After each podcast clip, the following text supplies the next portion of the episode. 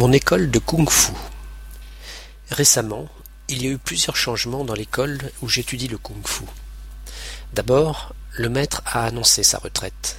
Après vingt-trois ans de pratique, dont à peu près vingt ans d'enseignement, il a décidé que ça suffisait.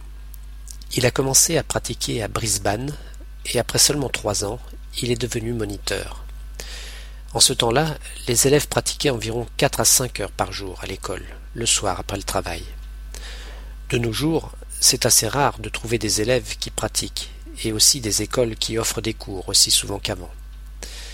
Il y a eu des doutes concernant notre endroit habituel d'entraînement, mais après quelques réunions et changements dans la structure de l'école, on peut finalement y rester. Maintenant qu'il est parti, il faut que les autres moniteurs prennent sa place dans notre école.